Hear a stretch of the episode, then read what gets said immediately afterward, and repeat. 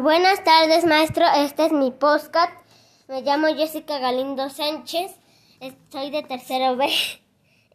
En el sistema óseo eh, hay esqueletos formados por huesos.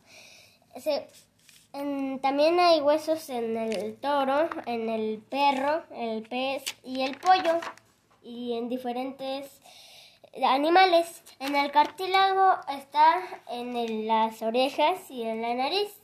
Eh, en los hay en el humano hay 206 huesos y en el y en el bebé hay hay 270 huesos. En el sistema muscular los huesos dan rigidez al cuerpo y, y y hay músculos, hay músculos en, la cara, son 80, 80 músculos.